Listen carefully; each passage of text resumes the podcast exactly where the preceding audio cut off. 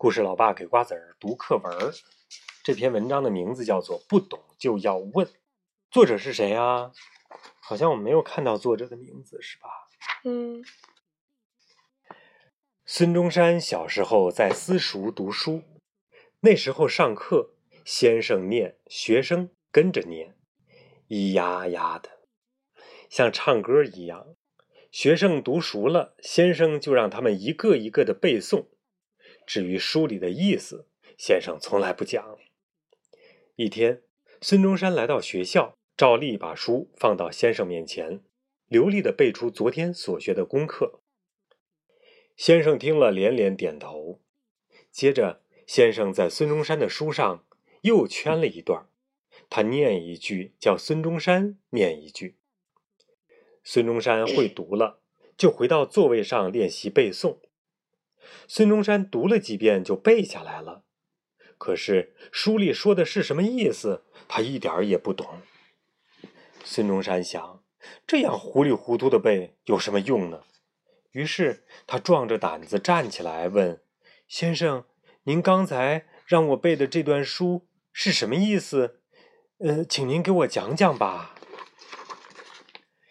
这一问，把正在摇头晃脑、高声念书的同学们吓呆了。课堂里霎时变得鸦雀无声。先生拿着戒尺走到孙中山跟前，厉声问道：“你会背了吗？”“会背了。”孙中山说着，就把那段书一字不漏的背了出来。先生收起戒尺，摆摆手，让孙中山坐下，说：“我原想书中的道理。”你们长大了自然会知道的。现在你们既然想听，我就讲讲吧。先生讲的很详细，大家听得很认真。后来有个同学问孙中山：“你向先生提出问题，不怕挨揍吗？”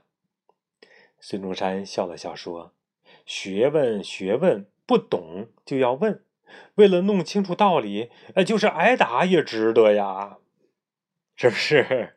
嗯。孙中山先生后来成为著名的革命家，他带领着革命党人推翻了清政府，建立了中国的第一个共和国，由封建王朝变成了一个共和国，很不易的。